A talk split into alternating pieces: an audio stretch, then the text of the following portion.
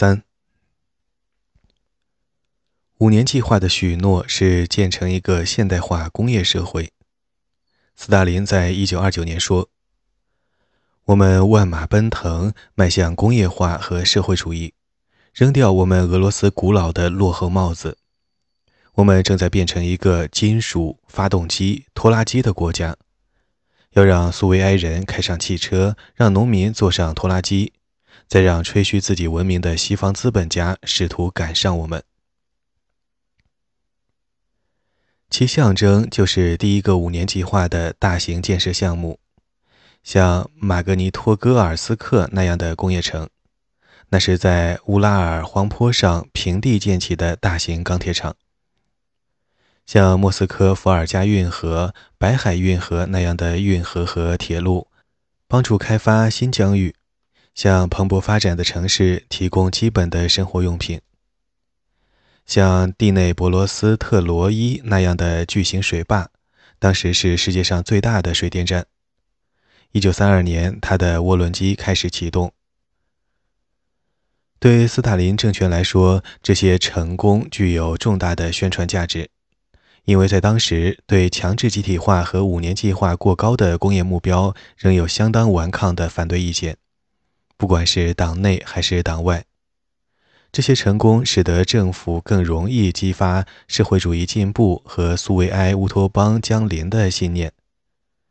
这些信念又变成意识形态上的理直气壮，要求人民为完成五年计划而做出一切牺牲。阿纳托利·梅苏诺夫是农夫的儿子，后来成为政治警察。在白海运河担任狱警，他在二十世纪八十年代的回忆录中解释了这种宣传对数百万普通斯大林主义者的影响，包括他本人。以下引文：我对五年计划存有疑惑，我不明白为何要迫使这么多罪犯千生万死的去赶建运河，为何赶得这么急？有时我感到困扰，但有理由相信我们正在建设伟大的事业，不只是一条运河，而是一个全新的社会。光用自愿的方式是不够的。谁愿意主动请缨来参加运河工作？我现在懂得，如此建设社会主义未免太严苛了，激进残酷，但我仍然认为这在当时是有道理的。以上引文。斯大林的工业革命不同于西方社会的工业化。正如梅苏诺夫的看法，斯大林在五年计划中要求的增长率，如果不用强迫劳役，根本就无法达到。尤其是在寒冷偏远的远北和西伯利亚，那里藏有苏联大部分的矿产和燃料。奴役劳工的供应开始于1929年对富农的大规模逮捕和流放，后来成为古拉格系统的经济上需求的理由。该系统开始只是关押政权敌人的监狱，很快变成了经济殖民化的工具。作为廉价且迅速的捷径，以开垦荒野和发展苏联偏远地区的工业资源，那是没人想去的地方。这条理由是古拉格官员之间公开承认的。历史学家对古拉格的起源持有不同的见解，有人把它当作斯大林巩固政治权力的副产品，有人强调它只是一个手段，为了孤立和惩治幻想中的阶级，比如资产阶级、富农和所谓的危险族群。这些因素各自发挥作用，但经济动机才是关键。随着政府追求监狱的自力更生而变得寓意重要。二十世纪二十年代，劳改营基本上就是监狱，囚犯参加工作来养活自己。其中最重要的是索洛韦茨基特殊劳改营。一九二三年，由国家政治保卫总局建于同名的白海岛屿上，其前身是修道院，在利用劳役方面成了古拉格的原型。该修道院在沙皇时代监禁持不同政见者。在布尔什维克的手中又变成了关押所有敌人的普通监狱，包括被取缔的反对党成员、知识分子、前白军，甚至还有投机倒把者和普通刑事犯。其中一个囚犯是来自巴勒斯坦的犹太商人纳夫塔利·法兰克尔，因为涉及走私而在1923年被捕。他有感于监狱的效率低下，写了一封有关如何运行劳改营的建议信，投入意见箱。不知何故，该信竟然到了快速晋升的国家政治保卫总局主管格里科·雅各达的手上。法兰克尔很快被带到莫斯科，向热衷于利用囚犯完成经济任务的斯大林解释如何利用监狱劳力的计划。法兰克尔在1927年获释，并被委以重任，将索洛韦茨基特殊劳改营转化成一个盈利企业。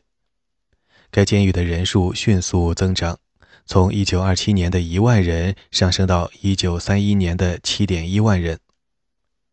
他赢得合同，在芬兰边界的卡累利阿地区砍伐木材、修建道路、接管工厂。新来的囚犯大多是富农。尼古拉·戈洛温就在1930年12月进入索洛韦茨基劳改营。囚犯们根据自己的体能组织起来，口粮分配依照他们的产量，强者生存，弱者渔网。一九二八年，大规模逮捕的对象包括富农、教士、商人、资产阶级专家、工程师、颠覆分子、破坏者，以及斯大林强行工业化的其他敌人。人数之多使苏维埃监狱制度陷入瘫痪。中央政治局为此成立专门委员会，研究如何利用日益增长的监狱人口。为首的是司法人民委员。N.M. 杨松，成员包括内政人民委员 V.N. 托尔马乔夫和国家政治保卫总局主管雅各达。到底由谁来控制监狱人力？这三人争执不下。雅各达建议通过新设的劳改营网络，在原北和西伯利亚开发荒野和工业资源，显然获得了斯大林的青睐。那些偏远地区有几乎取之不尽的木材，像帕维尔·维滕贝格那样的地质学家还在绘制金、锡、镍、煤、天然气、石油的丰富矿产分布图表。借助犯人的劳动，就可发起廉价的开采。一九二九年四月，该委员会建议实施实验营地的新制度。每个营地容纳五万犯人，由国家政治保卫总局监控。委员会强调，集中管理大量的犯人，劳役的成本就可从每人每年的二百五十卢布降至一百卢布。两个月后，中央政治局通过决议，关于使用监狱劳力，要求国家政治保卫总局建立一个劳改营网络，以囚犯的劳力来开垦荒野。及偏远地区，开采天然资源。从那以后，国家政治保卫总局便成为苏维埃工业化的主要推手之一。他控制一个迅速扩展的劳改营帝国，其人数从1928年的2万人增长到1934年的一百万。当时，国家政治保卫总局与内务人民委员会合并。新机构接管政治警察，再通过古拉格系统管辖全部的劳改营。在早期的苦役劳改营中，最大的是贝尔巴伊特拉戈，到1932年已有十万多囚犯，他们被用于挖掘白海运河长达227公里的航道，以连接白海和波罗的海。首次提出这条运河的想法是在18世纪，结果发现其要求远远超出了当时政府的技术能力。此时重提变成了宣传五年计划的重要部分，以显示苏维埃制度的优越性。这是一个极其雄心勃勃的计划，因为规划者不打算使用机器，甚至都没有开展妥善的地形勘察。该项目的批评者，他设想雇佣的是自由劳工。批评者认为，巨大的建设成本实在划不来，因为白海航运并不频繁。但斯大林坚持认为，只要国家政治保卫总局可以提供足够的苦役劳工，运河不但可以便宜建成，而且能实现创纪录的速度，象征党的意志和力量。法兰克尔再次被委以重任，担任建筑工程的主管，将他的索洛韦茨基特殊劳改营方法运用于运河工程。修建运河的许多囚犯也来自索洛韦茨基劳改营。为了节省时间和金钱，运河深度很快从二十二英尺降至十二英尺，使之仅适用于潜水驳船和客船。一九三二至一九三三年工程扫尾时，南部几段是匆匆完工的，仅有六英尺深。囚犯们只有原始的手动工具。粗制滥造的斧头、锯子、锤子，没有炸药和机器，一切都靠人力。挖土、拖拽巨石，用手推车运土，建造木质的起重机和脚手架，还要沿河建起囚犯的自助营地。他们在严寒中工作得筋疲力尽，仅在1931至1932年的第一个冬季，就有将近2.5万人死去。虽然没有确切数字，但根据幸存者的传言，实际的死亡人数更高。德米特里·维特科夫斯基曾是索洛韦茨基劳改营的囚犯，在白海运河的工地上担任领班。他回忆起当时的情景。以下引文：工作日结束时，工地上留下冻尸。他们的面孔上洒满雪花，其中一人弓着腰背卧在独轮车下，他的手还拢在袖子里，就以这样的姿势冻死。有人冻死时头低垂，夹在自己的膝盖之间，还有两人背靠背互相支撑着一起冻死。可以想象，他们都是农村小伙子和最好的工人，一来就是近万人。当局试图打散家庭，故意安排儿子和父亲分住不同的营地，一开始就给他们定下挖掘鹅卵石和大石块的高定额的十方任务。即使在夏季，你也无法完成。没人能够教他们或警告他们，他们以乡下人的敦厚实在全力以赴，很快就精疲力尽，然后相互抱着冻死。到了晚上，雪橇出去收集他们的尸体。驾雪橇的人把尸体扔上雪橇，发出沉闷的声响。没有及时清除的尸体，到了夏天只剩下骨头，与鹅卵石一起进入混凝土的搅拌机。他们以这种方式钻进了混凝土，浇筑了白海城最后一座升降台，由此而获得不朽。以上引文，除了对人命的摧残，白海运河还给许多家庭带来巨大的痛苦。伊格纳蒂·马克西莫夫和玛利亚从小青梅竹马，住在诺夫哥罗德省瓦尔达伊地区的杜博洛沃村。一九二四年，玛利亚十六岁时，他们结了婚。一起在伊格纳蒂的家庭农庄工作，直到1927年，他们搬到列宁格勒。伊格纳蒂找到一份木匠工作。1929年10月，即女儿纳杰日达出生后五个月，伊格纳蒂被捕，因他曾参与1919年反布尔什维克的农民起义。先被送去索洛韦茨基劳改营，后转至白海运河的北部工地。同时，玛利亚也被赶出列宁格勒，只好带纳杰日达回到杜博洛沃村，方才发现自己父母的房子已经遭毁。家人都已被流放，村里竟没留下一位父亲。一个老邻居劝告玛利亚快快逃离，以免自己陷入囹圄。他背起婴儿，越境来到比邻的特维尔省，希望诺夫哥罗德的警察鞭长莫及。遇上第一个村庄，第一栋房子就急急敲门。开门的是一对老夫妇，玛利亚跪倒在地，恳求他们照看女儿，让她逃生。因为没人愿意雇佣带婴儿的女子，这对老夫妇心地善良，抚养纳杰日达整整两年。玛利亚在列宁格勒到摩尔曼斯克的铁路上找到一份厨师工作。这条铁路沿白海运河的北部运行，恰恰就是伊格纳蒂服苦役的地方。但在当时，玛利亚对此一无所知。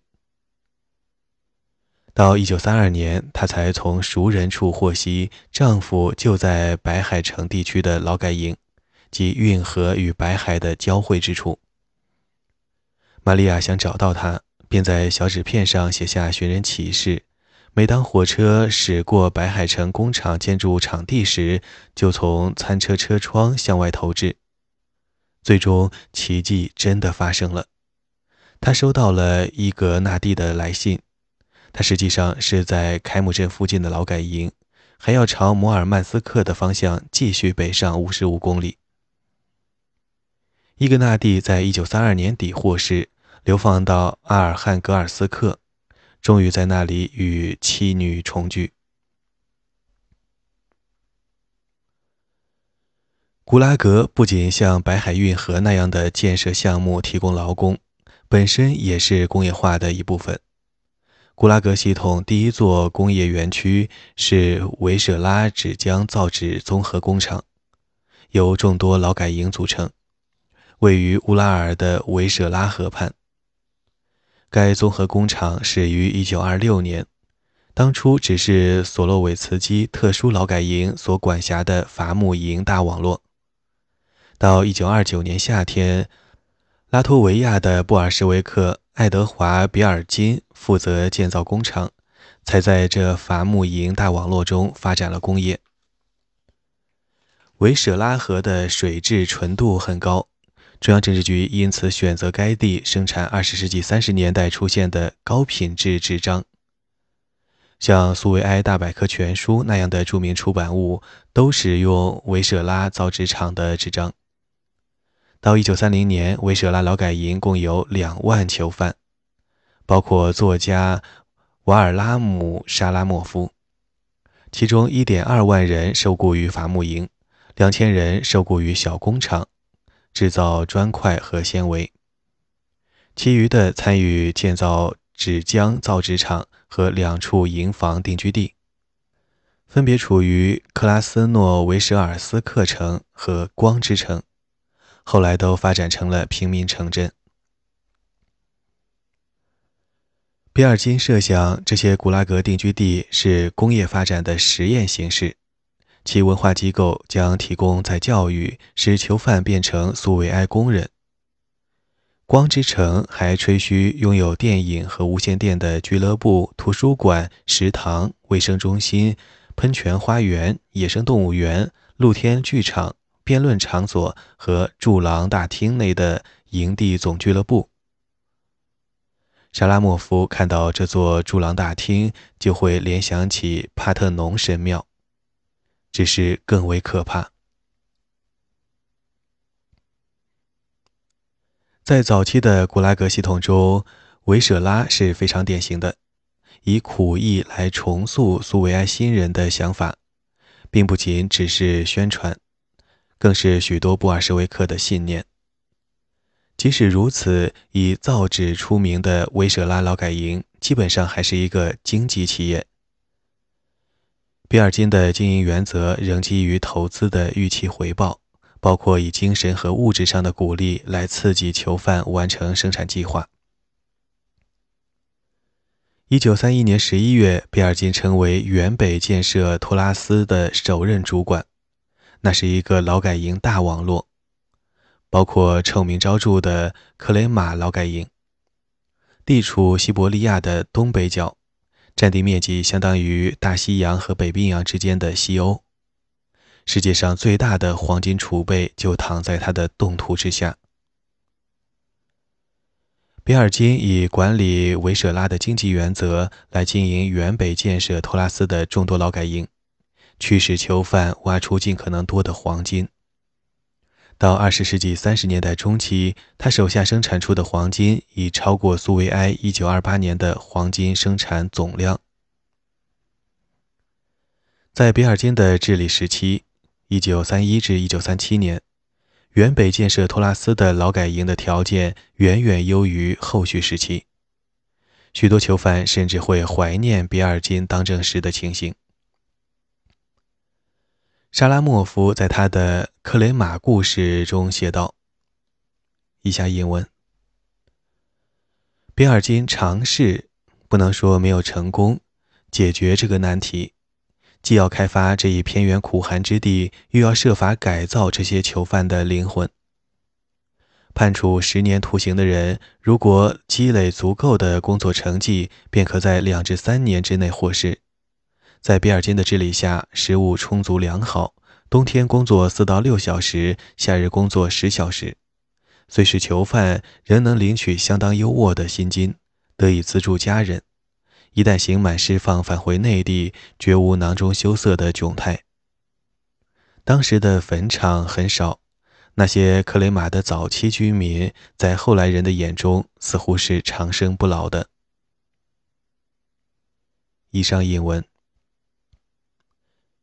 维舍拉本身在一九三四年被废除，因为克拉斯诺维舍尔斯克的纸浆造纸厂已是工业中心。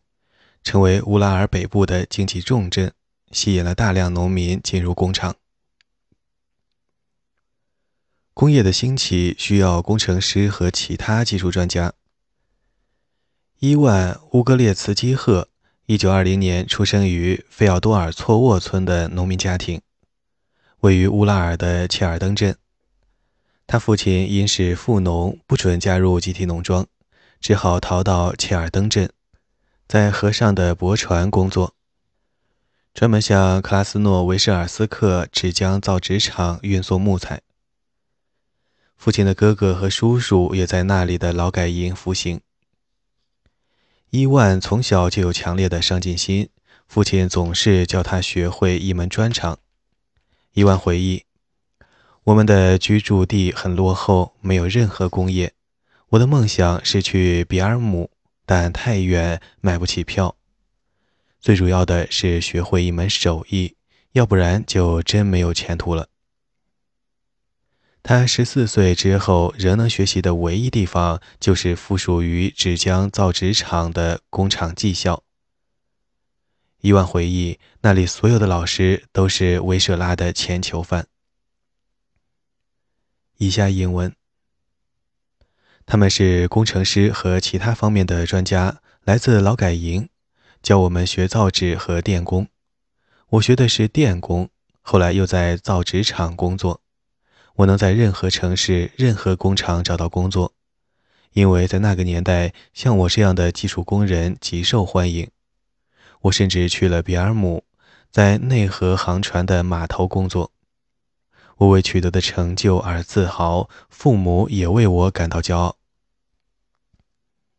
以上引文。数百万的农民子弟来到城镇，为自己努力谋求全新的身份。从1928到1932年，城市人口以每周增加五万人的速度突飞猛进。城市人口增长过快，对消费品的需求与日俱增，国家穷于应付。但在五年计划中，这并不属于苏维埃的优先考虑。所以，一九二八年之后，食品、燃料、各式生活用品均实施配给制。由于私营贸易受到压制，大街上一片灰暗，餐馆和咖啡馆逐一消失，商店橱窗空空如也，人们衣着寒酸。亚历山大·巴尔米讷时任苏维埃外交官。在国外待了四年后，于1930年返回莫斯科。他震惊于首都的经济困境。以下引文：一九二二至一九二八年，莫斯科经历了经济好转，如今却显现令人震惊的变化。每一张脸，每一家门面，都充满着无可置疑的痛苦、疲惫、冷漠，几乎找不到还在营业的商店。罕见的陈列橱窗里弥漫着萧条的气氛，除了纸箱和食品罐头，橱窗内什么也没有。店员在张贴无货的标签，所带的神情，与其说是轻率，无宁说是绝望。每个人的衣服都是破破烂烂的，其质量真是难以形容。我身上的巴黎西装让我不知所措，无地自容。什么都短缺，尤其是肥皂、靴子、蔬菜、肉类、黄油、脂肪类食品。以上英文。住房情况更是糟糕透顶。一九二八年，苏维埃城市居民平均只有五点八平方米的生活空间，但多数最贫穷的工人其居住面积仅有一至二平方米。有一位美国人如此描述莫斯科工人的生活条件。以下引文：库兹涅佐夫与约五百五十名男女一起住在八百英尺长、十五英尺宽的木屋中。它容纳五百张窄床，填塞床垫的是稻草或干叶，没有枕头或毯子。有些人没有床，只能睡在地板或木箱上。有时，一张床供多人轮班使用，没有提供隐私的帷幕或墙壁，也没有橱窗或衣柜，因为每个人拥有的衣服早已穿在身上。以上引文。很多出身农民的工人本来就对私人空间抱有极小的期望，在自己村庄时，一家人传统上使用同一口大碗，在炉子旁的长凳上一起挤睡。尽管如此，搬进城镇后必须与其他家庭共享生存空间，对很多人来说仍然是一大冲击。纳杰日达·普霍娃。一九二一年出生于普斯科夫省的农民大家庭。一九二九年逃离集体农庄，来到列宁格勒工业郊区的科尔皮诺，在伊若拉机器制造厂找到工作。他在工厂附近租了一栋木屋的底层房间的一角，那个房间既大又不挡风，全靠普里莫斯式煤油炉取暖。但配有厨房、厕所和直通院子的入口。纳杰日达就是在此遇上了未来的丈夫亚历山大。他来自亚罗斯拉夫尔省的雷宾斯克地区，也是农民，排行老大，新近才来到科尔皮诺，充当汽车修理工的学徒。房东是他的远房亲戚，让他租用楼上房间的一角。结婚后，亚历山大搬至楼下与纳杰日达同住，给床铺围上帘子，以求点滴的隐私。共有十六人住在这一个大房间，其中有一名妓女，晚上常常带回客人，还有一名消防员，清晨四点就要去上班。纳杰日达回忆：“我们都睡不好，消防员睡在隔壁的床位，会在深夜起床。”点燃火柴，查看时间。奥利加即妓女，总是把男人带进带出，还威胁说，如果有人报警，他就会杀了我们。大家都变得神经兮兮的。冬季，亚历山大在亚罗斯拉夫尔城的亲戚回来借宿，或是找工作，或是出手自制的毡靴，以补充他们集体农庄的收入。他们都会来，姨妈、叔叔、姐妹、携带妻子的兄弟。纳杰日达回忆。以下引文：我十分震惊于他们的生活方式，如此的肮脏、原始，一点也不像我在普斯科夫城的生活。我父母的房子总是十分干净。亚历山大的亲戚睡在地板上，为了保暖，女人盖毯子，男人只盖自己的长袍，令我们的房间闻起来像马厩。以上引文。格洛温一家也走上迁徙到城镇的路。一九三三年二月，尼古拉终于从索洛韦茨基劳改营获释。但受到警告，不得前往沙尔铁定居地与妻子儿女团聚，否则就会再一次被捕。他只得搬去沃洛格达附近的小镇佩斯托沃，设法在建筑工地找到一份木匠工作。像二十世纪三十年代早期的其他省城一样，佩斯托沃充斥着逃亡的富农。其中有叶夫多基亚的弟弟伊万·索博列夫，他是神父，但布尔什维克关闭了他的教堂。他改名换姓后，开始在伐木业中充任会计。尼古拉身为工地上的工作队长后，就搬进了护林员放弃的小木屋，家庭大团圆渐渐成型。儿子小尼古拉从白海运河来到佩斯托沃。加入父亲的工作队。运河在一九三三年八月完成，作为对他们辛勤劳动的奖励，一点二万名囚犯获释。当初遭难时，另一个儿子伊万逃离奥布霍沃村，在西伯利亚游荡数年，现在也来到佩斯托沃，同样加入父亲的工作队。下一个是女儿玛利亚。她在一九三四年寻来，当初也是潜逃者，作为富农的女儿流浪了三年。她担惊受怕够了，遂改名换姓，嫁与一名布尔什维克工人。当丈夫发现她的真实身份后，不但拳脚相加，还将她抛弃。最后，在一九三四年十二月，经过数月向乌斯秋兹地区政治警察的书面请求。妻子安东尼娜·托利亚·阿列克谢得以安全离开特殊定居地，与尼古拉重聚。尼古拉安家的护林员小木屋实在太小，但曾在营房度过三载的安东尼娜却把它当成了天堂。以下引文：这只是一个小房间，放着一张铁床。即我们被逐时，邻居普日宁为我们保存下来的，那是父母睡的床，也是他们的子女出生的床。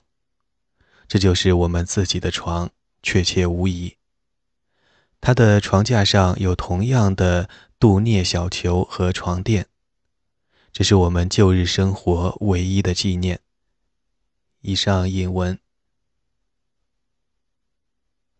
朗读者。宁静的童年。